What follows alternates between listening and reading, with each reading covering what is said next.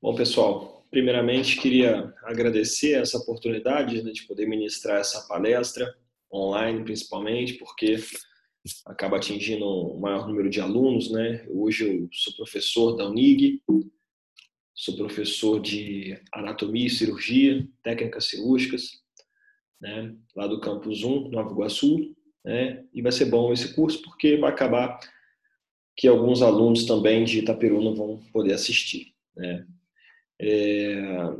Inicialmente, queria só dizer que eu já dei essa aula, né, só que presencial, para alguns alunos da, da disciplina de introdução, introdução à medicina veterinária, lá no campus 1, Nova Iguaçu, né? E quando me convidaram para dar essa aula online, eu quis dar a mesma aula, só que eu fiz umas, algumas adaptações, né, para poder dar ela online.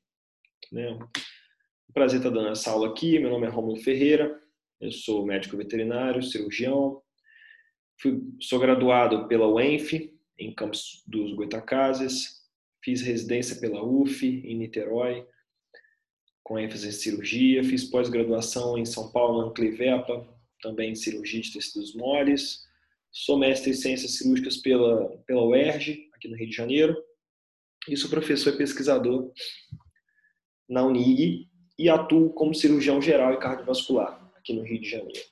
Tá? Então, o foco, na verdade, dessa, dessa palestra, né, é cirurgia para recém-formados, né, é uma dúvida de muita gente recém-formada, né? Aliás, no final da graduação, as pessoas já, já se deparam ali com um finalzinho, pensando o que, que eu vou fazer, né? E aí, formei, né? Tá aí escrito, formei. E agora, né? O que, que você tem a oferecer? Né? É a pergunta que, que eu me fiz, é uma pergunta que é, todo mundo deve se fazer, porque é onde você vai entrar no mercado de trabalho. Né? Essa palestra de, de, de cirurgia, né? eu gosto de dar ela, na verdade, contando a minha história, né? mas para mostrar um pouco da rotina de cirurgia, eu vou falar de vários relatos de caso aqui, e mostrar mais ou menos um caminho, né, para, claro que na cirurgia, claro que a, a, palestra não é feita só para alunos que vão é, ser cirurgiões, né, um dia, mas também para pessoas que estão na dúvida, né, eu acho que serve para todo mundo, tá? E a pergunta é o que, que você tem para oferecer, né? Contando a minha história, eu tenho a oferecer cirurgia, né?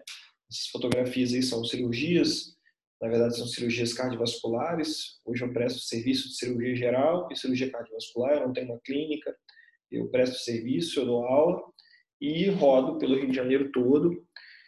E muita gente me encaminha, na verdade, cirurgia geral e, na sua grande maioria, cardiovascular, que é o meu foco, né?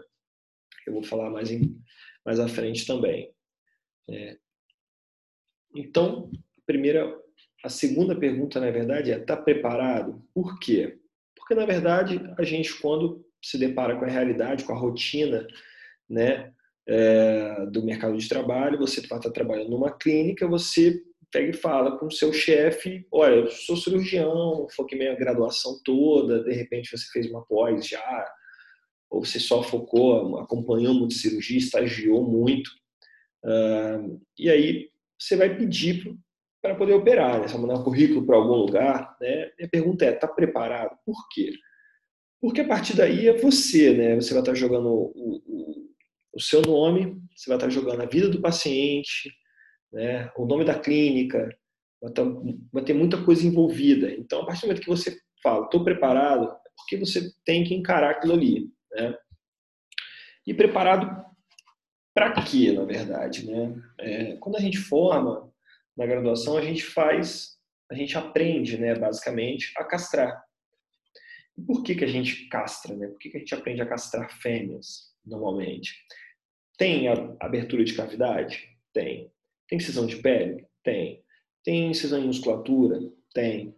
Tem é, controle de sangramento? Tem. Tem ligadura de vaso? Tem. Então, tem sutura de musculatura? Tem. Tem sutura de pele? Tem. Então, Quais cirurgias que fazem isso? Né? As cirurgias que abrem cavidades, todas. Né? Todas as cirurgias você vai se deparar com sangramentos, vai se deparar com vasos, uh, até para tirar algum órgão, você vai ter que mexer com vasos. Uh, basicamente, a castração é ensinada na graduação por conta disso. Né? Por mais básica que nós achamos que ela seja, é uma cirurgia complexa. Né? É, então, normalmente no curso presencial eu pergunto para os alunos ali, fica mais fácil para mim, porque o pessoal responde, né? Mas fica a pergunta aí, a piometra, né? Que é basicamente uma castração de um, de um útero patológico, né? E a castração, basicamente, propriamente dita, são cirurgias simples, né? O que, que é simples, tá? Na verdade, a gente aprende na graduação, todo mundo normalmente na, na, na clínica veterinária, os cirurgiões fazem a castração. Então a gente acha que ela é simples, mas na verdade não é tão simples assim. Por quê? Hoje eu trabalho com cirurgia de complexidade e cirurgia cardiovascular, né? Que foi o meu mercado. Né? Eu vou falar mais à frente qual foi a brecha que eu achei para poder operar, para estar tá operando, certo? Então, a castração muitas vezes eu, eu não faço. Por quê? Porque os donos das clínicas normalmente fazem a castração, fazem alguns procedimentos menores, fazem procedimentos de rotina, porque é uma coisa que o, dono da clínica, né, o proprietário de uma clínica, ele recebe um valor é, é, sem muitos custos ali, né? ele tem um lucro muito alto. Se ele for terceirizar esse serviço, ele vai perder muito dinheiro, muitas vezes, né? nem sempre, não é bem assim, mas muitas vezes ele prefere fazer para ganhar também aquele, aquele recurso, ali, aquele dinheiro ali, né? Então, a piometra, na verdade, a castração não é uma cirurgia tão simples quanto se parece. Muitas vezes chega para mim a cirurgia com ovário remanescente, ou seja, a pessoa castrou o animal, cometeu um errinho ali de deixar um pedaço de ovário. Esse ovário faz o, o, o paciente, né, a paciente, ter cio novamente. Esse paciente vai ciclar. Então, como é que você explica para um, um para um é, dono de um animal, para um responsável de um animal, que aquele animal foi castrado, mas ele tem cio, né? tem que ser operado novamente. Né? Isso é um erro. Pode acontecer? Pode. Né? Mas é um errinho aí que a gente acaba pegando. Outra coisa também é uma cirurgia de emergência, do qual o paciente foi operado ontem ou hoje mesmo e o paciente está com sangramento ativo na cavidade abdominal e o próprio cirurgião que operou ele não intervém na emergência. Né? Então você operou um paciente, esse paciente foi operado, teve uma intercorrência que pode acontecer. Normalmente quando eu pego um paciente que eu causo uma intercorrência, ocorre uma intercorrência comigo, eu mesmo quero é, ajeitar, né? consertar o que eu fiz. Então, chegou para você, você aprendeu a castrar, mas você não aprendeu a intervir na emergência. Então, acaba aparecendo para mim. Então, uma cirurgia simples, ela pode ser complicada também, né? Caso ocorra algum sangramento, alguma intervenção, alguma intercorrência ali que pode vir a acontecer. Então, a piometra não é tão simples assim quanto a gente acha, apesar de ser um procedimento de rotina. Né? A mastectomia, retirada de cadeia mamária. Esse paciente aqui a gente retirou somente a região aqui, né? Abdominal cranial, abdominal caudal e a inguinal. A gente tirou esse bloquinho aqui porque esse paciente, se não me engano, ele tinha 17 anos. O tumor era um tumor ulcerado, esse paciente era anêmico, né, e ele estava comendo o próprio tumor. Então a gente optou em tirar esse tumor porque esse animal estava debilitado, ele estava perdendo células sanguíneas, estava perdendo células de defesa nesse tumor aí, além de estar comendo isso. Então a gente retirou, fez a retirada parcial aqui, né, regional somente, sendo que muitas vezes a indicação é retirar a cadeia mamária inteira de um lado, manda para análise, se der, se der alguma coisa maligna, pode ser que você tenha que também fazer do outro lado, né? caso também tenha algum tumor e caso a margem de segurança possa ter vindo no exame comprometida, ou seja, você tirou o tumor, mas ficou também tecido neoplásico, certo? Então, beleza. Esses dois procedimentos são procedimentos de rotina. Né? A mastectomia tem menos complicações, porém também tem, por exemplo, você tirou aqui a cadeia total, né? desde a inguinal aqui atrás até a torácica cranial aqui em cima. Você tirou todo esse bloco aqui. Ó. Você tirou tudo isso aqui, vai ficar um buraco. Né? Vai ficar um buraco bem amplo. Para você suturar isso aqui depois, você pode ter dificuldade. Então, também é uma das complicações da mastectomia. Né? A gente pega pacientes que têm decência de sutura, pacientes do qual fica produzindo líquido uh, inflamatório. Por quê? Porque todo espaço no corpo vai ser preenchido por líquido, né? no caso, líquido inflamatório. Então, tem que ser também a cirurgia que tem que tomar muito cuidado, apesar de ser uma cirurgia de rotina. Né? E aí a gente tem dois raios-x, né? uma, uma, uma incidência ventrodorsal e uma lateral-lateral, no caso lateral direito aqui. Né? O que, que a gente tem de diferente nesse raio-x? Né? Muita gente já notou, a gente tem duas pedras enormes aqui, dois cálculos, dois urólitos em bexiga, certo? Você vê que, na verdade, ele está ocupando praticamente a bexiga inteira, né? Esse paciente fica incontinente. O tempo todo que o rim está produzindo urina, desce, chega na bexiga e já está com reflexo de micção, esse paciente fica gotejando direto, certo? É uma, é, é uma cirurgia também de rotina, né? Que, na verdade, tem que ter certa é, expertise ali, mas é um procedimento bem tranquilo de se fazer, né? Por isso que é tão realizado também na rotina. Apesar de que mais à frente eu vou falar sobre o sistema urogenital, que é um, um foco bem legal para a cirurgia também, né? Então, essas cirurgias aí, como eu falei, eles são procedimentos que são feitos pelo proprietário da clínica ou ele já tem um cirurgião, certo? A partir daí, você tem que traçar uma estratégia. Se você é cirurgião, como você vai entrar no mercado de trabalho? Se você já tem ali um dono de uma clínica que já está operando ou já tem um cirurgião fixo nesse local, né? Você tem que ser diferente, né?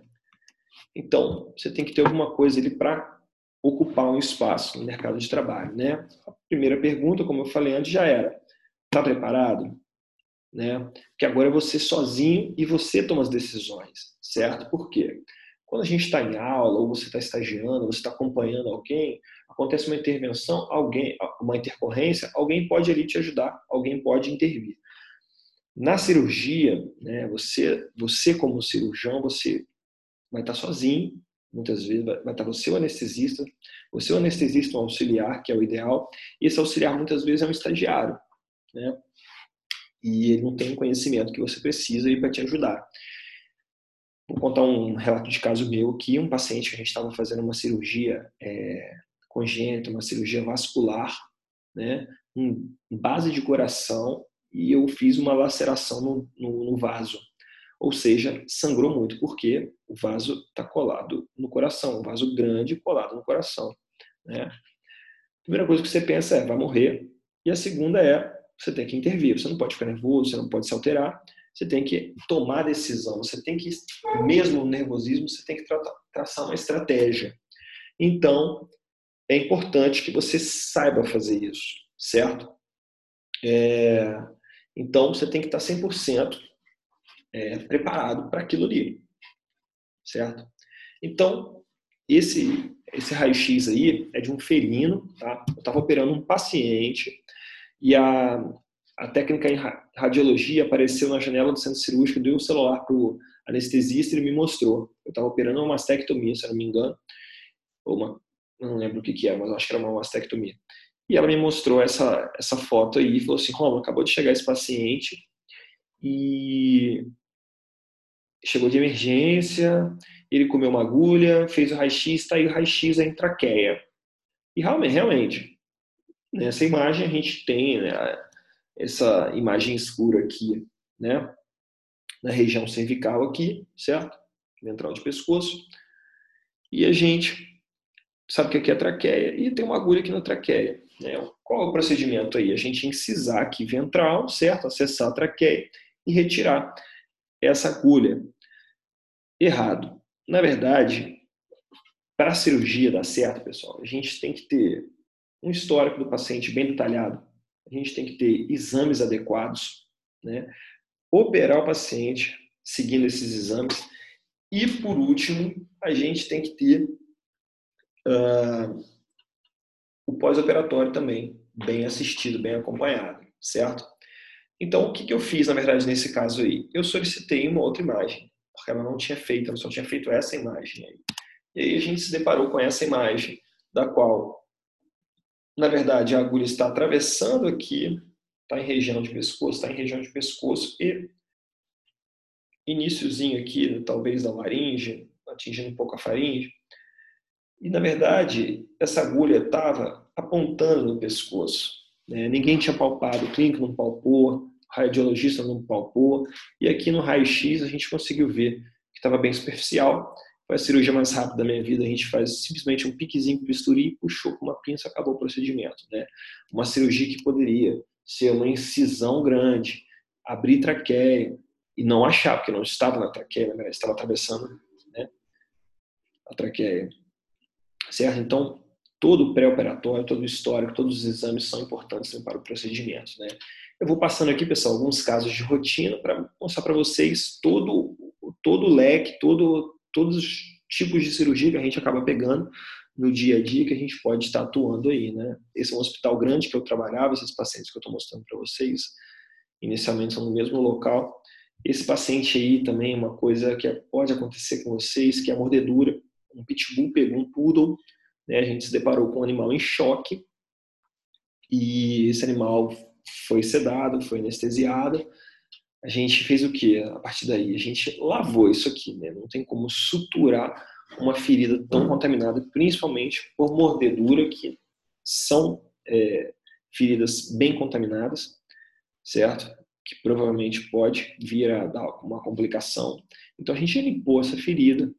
É, esse cachorro deu sorte em, em primeiro momento por é, não ter nenhuma lesão em veia jugular, artéria carótida comum, não teve nenhum vaso rompido, somente musculatura e pele mesmo rompida. Então a gente fez a sutura e esse paciente foi assistido, né? E aí a gente vai para cirurgias reconstrutivas, né? A gente chega um paciente, esse paciente tem uma neoplasia uh, acima do osso nasal ali, né? próximo da narina, próximo do focinho, e esse paciente, se a gente retirar esse tumor inteiro, o que, que vai acontecer? Para suturar, eu vou ter que puxar todo o tecido em volta. Eu vou ter que puxar essa borda né, e ligar nessa borda. O que, que vai acontecer? Vai subir o lábio do cachorro e vai ficar sorrindo o resto da vida, certo? A gente não pode fazer isso, né? Então, o que, que a gente pode fazer aqui? A gente tirou esse, esse nódulo, né? E a gente vai fazer uma cirurgia aqui reconstrutiva. A gente vai fazer um flap de avanço aqui, certo? Aqui a gente tem um pedículo vascular, a gente sabe que aqui embaixo tem um, um, um, um vasinho que irriga essa região, certo? Então, se a gente mantiver esse vasinho aqui, a gente pode levar essa ponta bem aqui embaixo e tampar essa ferida quando a gente retirar esse nódulo, certo?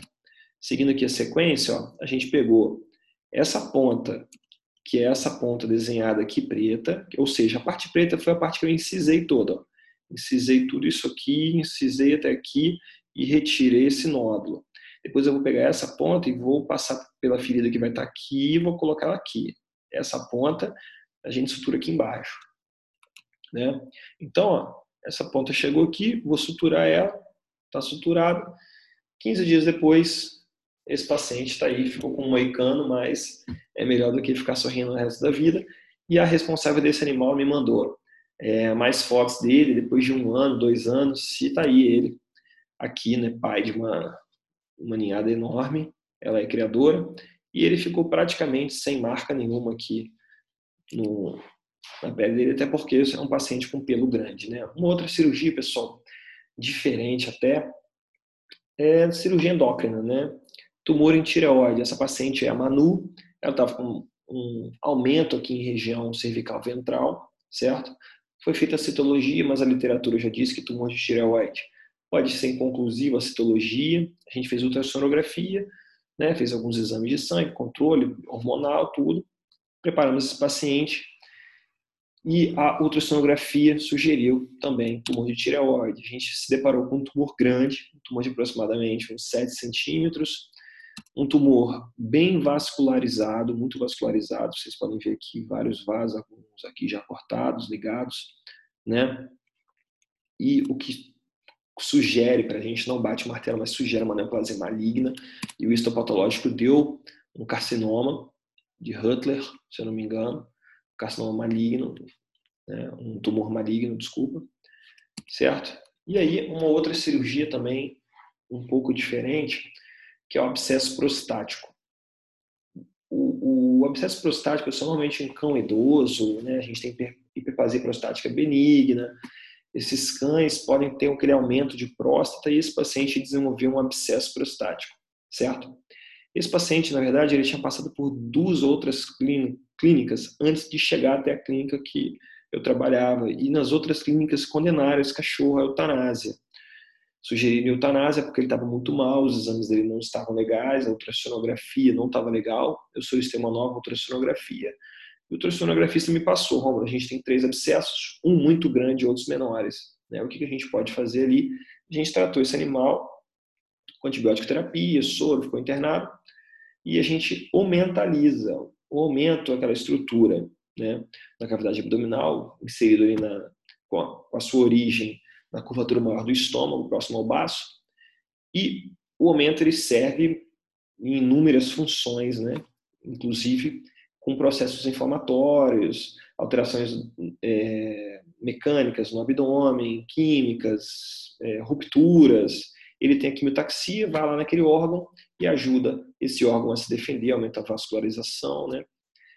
tamponamento. E o que a gente faz aqui? A gente entra nesse, a gente já faz um buraco nesse abscesso que drena ele e a gente coloca o aumento já lá dentro para que ele ajude esse abscesso a diminuir, que ele ajude o corpo desse paciente a atacar esse abscesso, esse processo inflamatório infeccioso também, né? E, e esse paciente ficou bem. Esse paciente, o nome dele era Bonito, que é um nome que eu não vou esquecer nunca. E ele ficou bem, a proprietária ficou super satisfeita, né? E o paciente ficou ótimo. É um paciente que já tinha sido é, indicado a eutanásia duas vezes, certo? E aí também um procedimento que a gente costuma fazer, pessoal, na rotina, né? Claro que eu estou mostrando coisas diferentes porque é onde eu comecei a operar, né? Eu comecei a oferecer serviços de cirurgia de complexidade, certo? Porque cirurgia de rotina já tinha muita gente fazendo, então foi aí que eu achei uma lacuna aqui no Rio. Então, com a cistectomia, que é a retirada da vesícula biliar, certo? É, normalmente ocorre em pacientes com endocrinopatias, né? normalmente hiperadrenocorticismo, pode investigar que esse paciente pode vir a ter uma colestase, né, estase da, da bile, né, da vesícula biliar. Esse paciente a gente operou no momento certo, na verdade já tinha até passado o tempo demais, porque a bile dele estava muito densa, ela não ia sair de jeito nenhum dali, certo? E uh, nós tiramos essa vesícula dele, certo? Uma outra coisa que acontece muito na rotina é o corpo estranho, né? seja ele um corpo estranho sólido, né? ou um corpo estranho linear, que no caso aí nós temos uma, um relato de um paciente com um bulldog de 10 meses, com um histórico de ter comido uma meia, né? hoje, comeu uma meia hoje. Foi para clínica, foi para emergência, e aí fizemos ultrassonografia, visualizamos toda a cavidade abdominal e a gente tinha uma meia em estômago, certo? A gente consegue ver na figura da esquerda, a primeira figura, Aqui o estômago exposto, né? Aqui o estômago já incisado e aqui a meia, certo? Pessoal, a gente abre aonde a ultrassonografia manda a gente abrir, certo? Porém, a gente tem a obrigação de, de olhar, pelo menos, ou palpar o trato gastrointestinal inteiro, dependendo do caso. Porque pode ter mais coisas, mesmo que a ultrassonografia não veja, às vezes tem. Por exemplo, esse paciente, fiz uma pequena incisão, coloquei o dedo dentro, sentia meio, botei a pinça, puxei e acabou. Porém, olhei novamente, coloquei novamente e senti outras coisas. Vocês podem ver nessa terceira foto, a gente tem uma xuxinha de cabelo. A gente tem esses plásticos, um plástico bem duro, preto. E depois eu mostrei para o responsável do animal todos esses objetos, né? E falei com ele, olha, esse paciente vai ser meu cliente número um. Se vocês não deixar, é, pararem de deixar coisas no chão, e se não tentarem mudar o comportamento dele. Né? Por quê? Então, o paciente que come objetos, pessoal, normalmente ele vai comer de novo, certo? E aqui ele tinha comido um pedaço da porta. Era um plástico de porta. Não sei se era aquela borrachinha, né? Parece um rodinho, mas ele comeu plástico da porta da casa do, do responsável. Né? Diferente é, de comer uma, uma meia, é comer uma meia desfiada ou comer uma linha. Né? A meia também é considerada corpo extralinear, porém ela ainda é uma coisa única, certo? Por que estou falando isso? Na verdade, a gente imagina a alça intestinal fazendo várias curvas, né? Pensa no jejum, o jejum é enorme e faz muita curva, certo?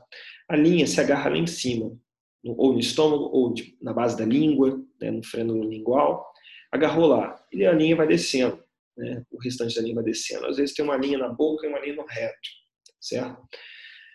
A motilidade intestinal continua. O que, que acontece com a linha? Estica, porque o intestino puxa ela lá embaixo. O que, que acontece? A gente tem esse intestino cortado em vários segmentos. Tá? Então, o corpo extralinear, muitas vezes, ele é mais perigoso do que o animal comer uma bola, por exemplo. Né? Então, essa, essa, isso aqui é um, um corpo extralinear, tá? esse paciente comeu linha, e essa linha está localizada em jejum, certo?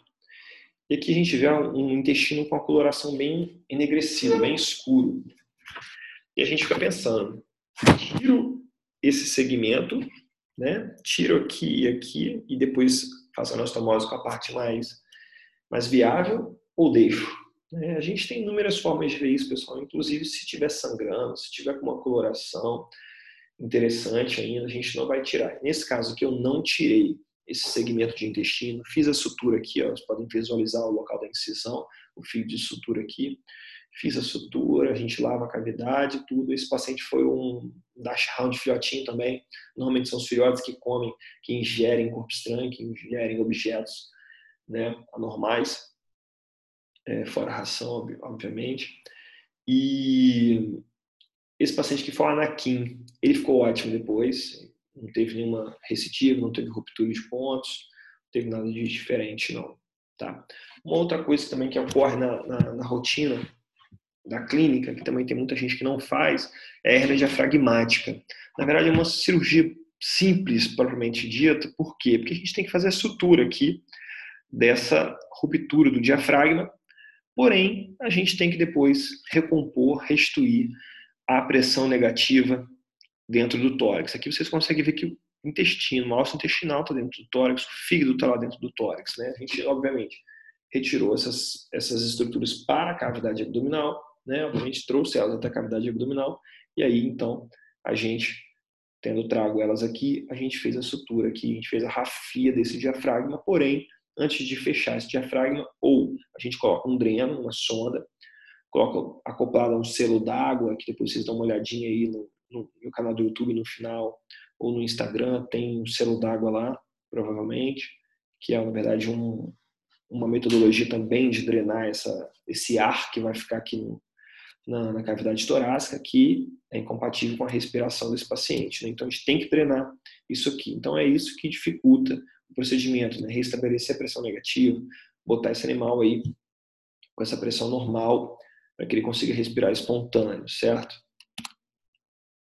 E a gente tem aqui, como eu falei, do sistema urinário, um procedimento que não é tão rotina, tá? Mas é, não é todo mundo que está fazendo também, então eu acho a, cirurgia do sistema urinário uma, uma lacuna bem legal na medicina veterinária. A gente tirou aí um cálculo de mais ou menos um, eram dois cálculos de um e meio, dois centímetros, eu não lembro, dentro da pelve renal. Então a gente, na verdade, esse paciente que a gente fez um clampeamento, né? A gente fechou os vasos, artéria e veia renal, a gente clampeou uma pinça atraumática, obviamente, para não causar um trauma nesses, nesses vasos que são importantes, né? Além de também não, não romper, não correr o risco de romper. Uh, a gente fecha esse vaso porque a gente faz uma incisão nesse rim. Essa incisão aqui vai sangrar muito, porque o rim é um dos órgãos que recebe muito aporte vascular, né? Do débito cardíaco, ele recebe muito sangue do coração, certo? Então a gente faz o clampeamento temporário, esse clampeamento tem que ser o mais rápido possível. Por quê? Porque se a gente clampear durante muito tempo, esse rim fica em hipóxia e a gente perde glomérulos, a gente perde néfrons, né? e o rim não produz novos néfrons. Então, cada segundo que esse animal ficar com clampeamento vascular, esse animal está perdendo função renal. Então a gente clampeia porque tem que clampear, porém, é, para evitar sangramento, obviamente, porém tem que ser rápido, tem que ser um procedimento bem rápido. Né? E aí, pessoal, é, fazendo aquela pergunta, qual o seu diferencial? Desde a graduação, eu tenho um, um, uma vontade, um, uma facilidade de querer aprender cardiovascular. Né? Meu mestrado eu fiz na medicina, é, então eu acompanho desde a época, há mais de cinco anos que eu acompanho a rotina de hospital médico, eu acompanho cirurgias humanas, né, para poder aprender cada vez mais, certo? E aí, a cardiovascular é o procedimento que eu acompanho na medicina e é o procedimento que eu venho desempenhando aí na rotina veterinária como diferencial. Né? Pouca gente está fazendo na rotina veterinária cirurgia cardiovascular, né? E aí a gente faz também tórax, né, pulmão, são coisas diferentes por conta da, do pós-operatório, por conta dos cuidados que tem que tomar. É, a gente precisa ter uma atenção redobrada aí no paciente que foi operado no tórax, certo? Então, na verdade, a gente tem material específico, a gente tem, um, tem que ter um treinamento, uma interação entre cirurgião, auxiliar e anestesista, porque pode acontecer de, ah, rompi um vaso, vai sangrar, o anestesista ele tem que intervir junto comigo, a gente tem que interagir para que eu tenha o melhor procedimento possível, né? Eu vou falar de alguns procedimentos desses da cardiovascular. Esse paciente aí, vocês conseguem reparar que o paciente está com um score corporal muito baixo, né? um paciente magro, magro, magro, costelinha aparecendo, a escápula dele aqui, né? esse paciente ali se alimentando ainda inadequadamente. Esse paciente, pessoal, ele tem uma anomalia de anel vascular. O que, que é o que, que é a anomalia de anel vascular? A mais conhecida delas é a persistência de quarto arco aórtico direito, né, que é uma anomalia congênita, o paciente nasce com ela, do qual, não sei se vocês lembram da embriologia, mas normalmente a gente tem a aorta nascendo do lado esquerdo, né, é o quarto arco aórtico esquerdo que forma a aorta, certo? E do lado direito aqui, comparado à aorta, é, do, lado direito, do lado esquerdo, né, mais esquerdo ainda, a, o tronco pulmonar. E ligando os dois aqui, o ligamento arterioso, certo? O que, que acontece? Se a gente tiver persistência do quarto arco órtico direito, a aorta ela nasce do lado direito. Então a gente vai ter o esôfago passando aqui entre o tronco pulmonar e a aorta, certo? Normalmente o esôfago passa atrás, ok? Lado direito, né? mediastino, porém mais voltado do lado direito comparado à aorta. Aqui, pessoal, o que, que, a gente consegue ver aqui nessa, nessa figura? Artéria subital esquerda aqui, artéria aorta descendente, e aqui a gente está vendo o esôfago, ó, bem dilatado, bem dilatado, e aqui ele é fino. O que a gente consegue ver aqui, pessoal, é o ligamento arterioso, e aqui embaixo estaria o tronco pulmonar. Cadê a aorta ascendente? Do lado direito.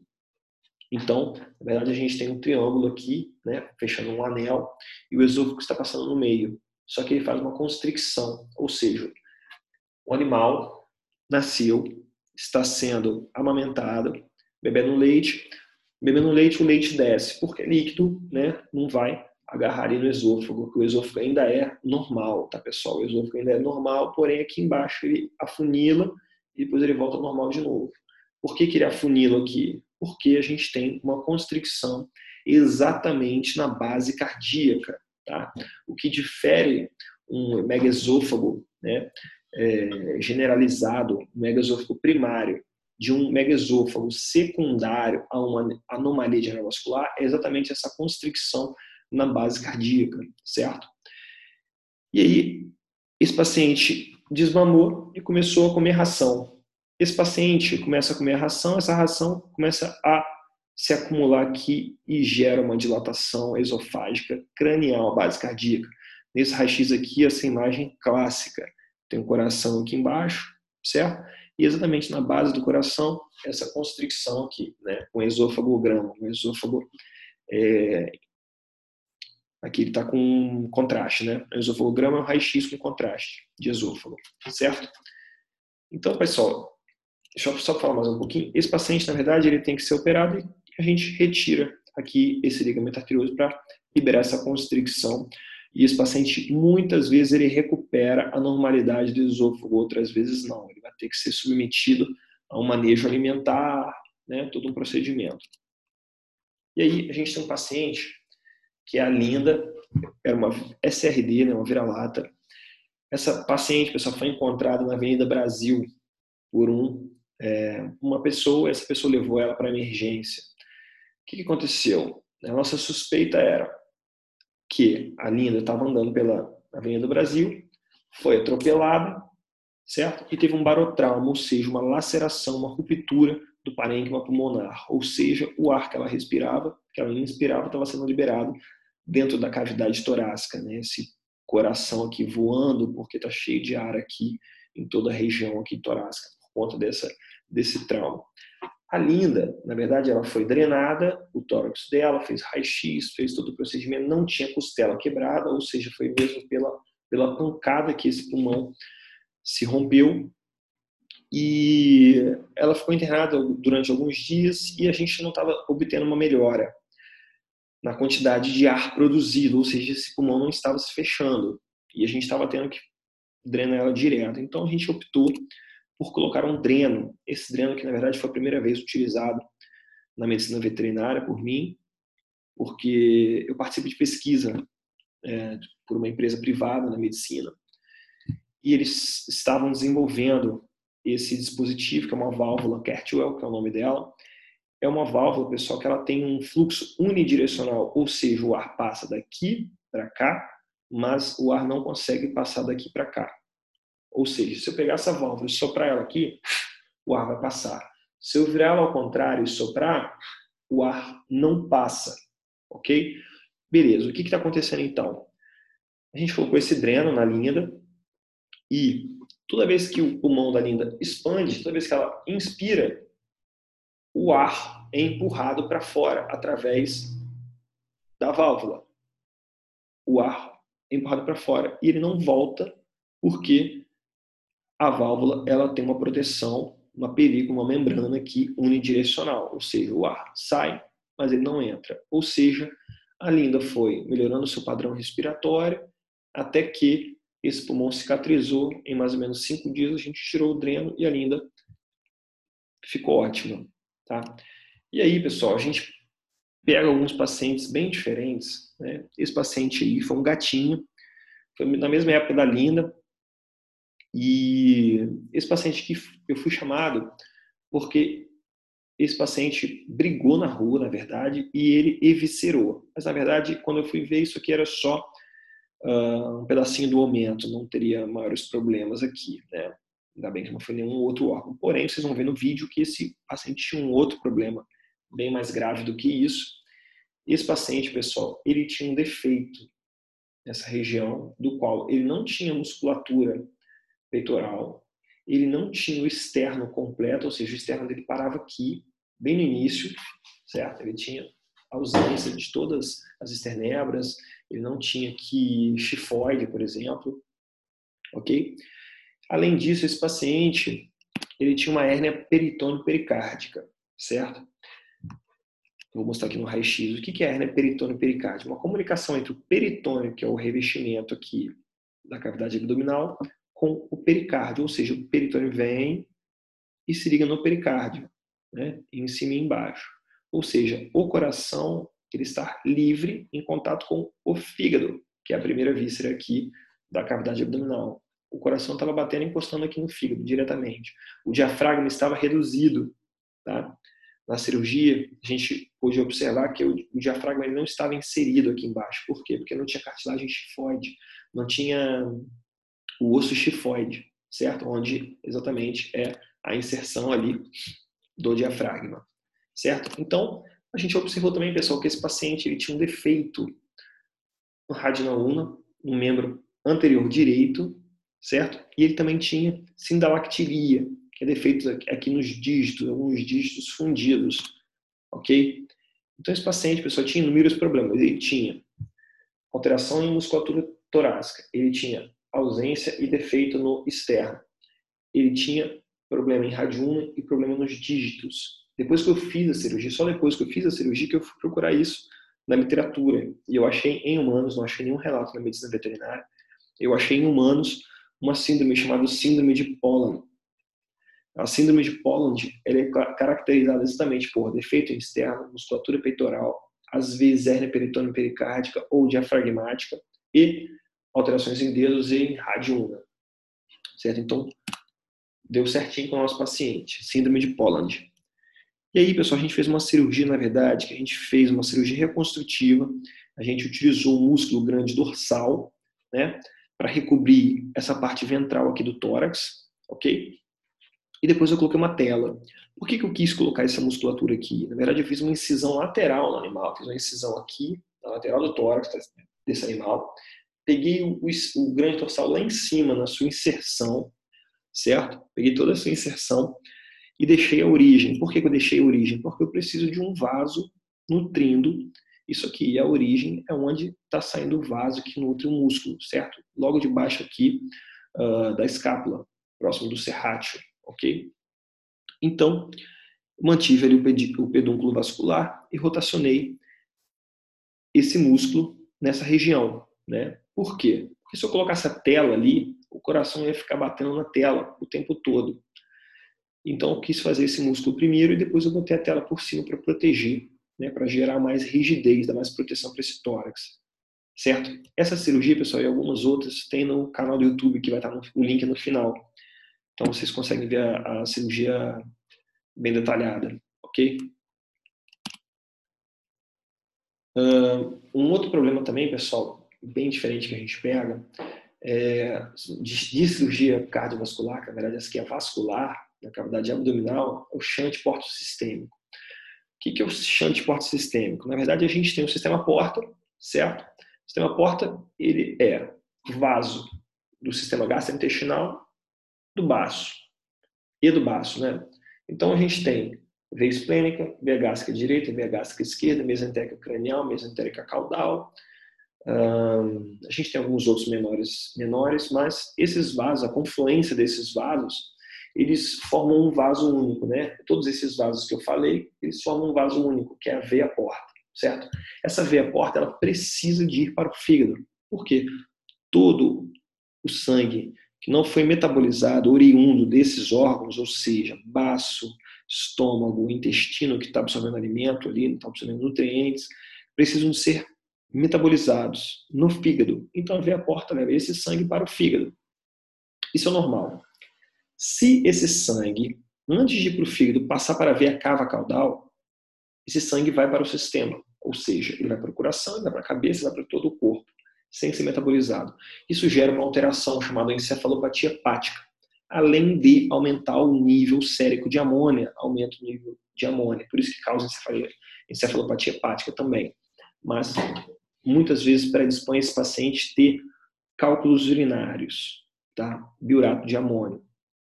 Esse paciente aqui, isso aqui é uma tomografia computadorizada, aqui a gente tem a veia cava, e aqui ó, a gente tem esse vazão. Esse vazão aqui é o shunt, é um vaso anômalo que está conectando a veia porta, que estaria aqui embaixo, até a veia cava caudal ali cranial ao fígado ou seja, o sangue que está vindo da porta, passa através do fígado, não passa no fígado, passa através do fígado e vai para a veia cava. Né? Isso que tem que ser operado. O problema é, se o fígado está recebendo pouco sangue, ou seja, esse sangue está indo para a veia cava, né? o fígado está recebendo pouco. Se, e, e, o fígado é um órgão parenquimatoso, ele recebe grande aporte vascular, certo? Se ele não está recebendo esse sangue, ele fica menor. Se a gente fecha esse vaso aí de uma, de uma hora para outra, né, abruptamente, a gente faz uma hipertensão hepática. O paciente morre na cirurgia. Então a gente tem que arrumar um jeito de fechar isso a longo prazo, em 40 dias, 50, 60 dias. Como é que a gente faz isso, pessoal? Na verdade, a gente tem esse ameroide aqui, a gente tem esse anel aqui, que ele é feito de inox em volta e dentro ele é caseína, tá? E ele tem um tamanho específico, que é o tamanho que a gente vai ver na tomografia, o tamanho do vaso, o diâmetro do vaso, tá? Que é esse diâmetro interno aqui. Por que, que ele é assim, pessoal? Ele tem um envolto de inox, certo? E aqui dentro é caseína, porque a caseína ela absorve líquido e aumenta o seu volume, ou seja, a caseína ela aumenta o volume, porém em volta tem aço, então ele vai aumentar o volume para dentro, centrípedo, centrípeto, né? E aí ele vai fechando esse vaso durante mais ou menos 45 dias, tá? Então a gente tem que primeiro localizar o vaso, ver o tamanho dele aqui. Esse paciente aqui, se eu não me engano, ele tinha um vaso de 0,8 milímetros, então eu tive que usar um ameroide de 8 milímetros, certo?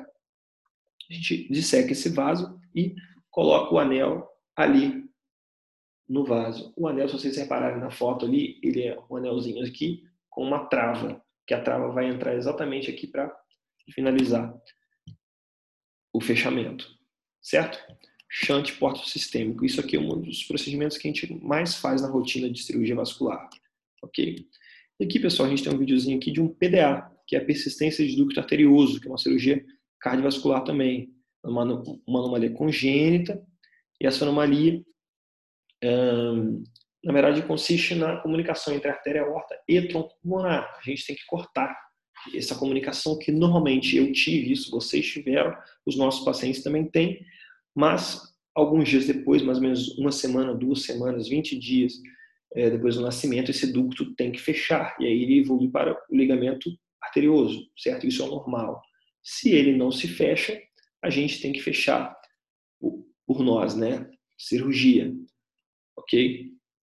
Beleza. Uma outra coisinha, como eu falei, eu participo de pesquisa na, na pesquisa experimental. Isso aqui é uma cirurgia de um suíno, né? Aqui a gente estava colocando o animal em cirurgia de circulação extracorpórea, uma modalidade bem rara de se fazer na, na veterinária. A gente coloca o porco em cirurgia em circulação extracorpórea. A gente estava testando aqui um dispositivo de assistência ventricular, tá? Depois vocês dão uma jogadinha no Google aí, porque é bem legal para quem gosta, né? É, dispositivo de assistência ventricular. Vocês vão, vão ver que é um dispositivo que funciona como um ventrículo né, quando o paciente tem um ventrículo insuficiente, quando o ventrículo não está funcionando, né?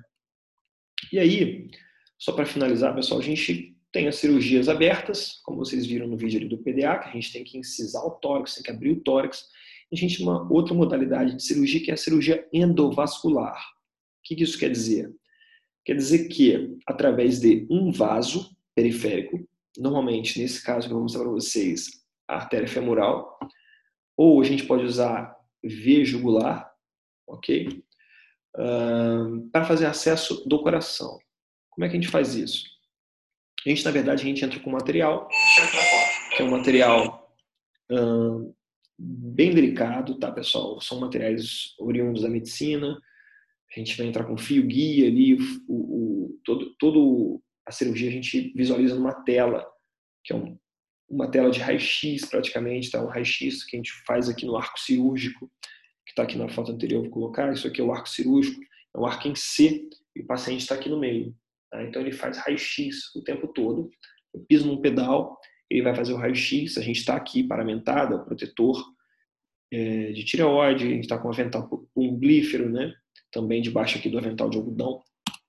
E a gente faz uh, o acesso aqui através da artéria femoral, nesse caso, e aí a gente entra com um dispositivo, é, isso aqui no caso que eu estou introduzindo é a bainha, por onde vão entrar os outros dispositivos dentro desse, desse tubinho e vai entrar mais dispositivos, seja lá uma prótese para fechar um PDA, seja um balão para dilatar uma estenose, que foi nesse caso aí, né? E aqui a tela desse raio-x que a gente vê, a gente consegue visualizar aqui a silhueta cardíaca e o fio que foi introduzido, né, lá na coxa do animal, chegando no tórax, certo? Então aqui a gente, através dessas telas, a gente consegue ver o, o andamento, onde estão os, os dispositivos, né? E no caso desse procedimento aí, foi uma estenose, a gente entra com aquela bainha, como vocês viram no outro vídeo, e dentro dessa bainha a gente vai entrar com um balãozinho. Esse balão é fechado, e depois eu injeto contraste nele para ele dilatar. Por quê? Na verdade, a válvula semilunar, no caso aí a, a válvula órtica, ela se abre completamente. Né? Ela se fecha assim e ela se abre e fecha. Abre e fecha.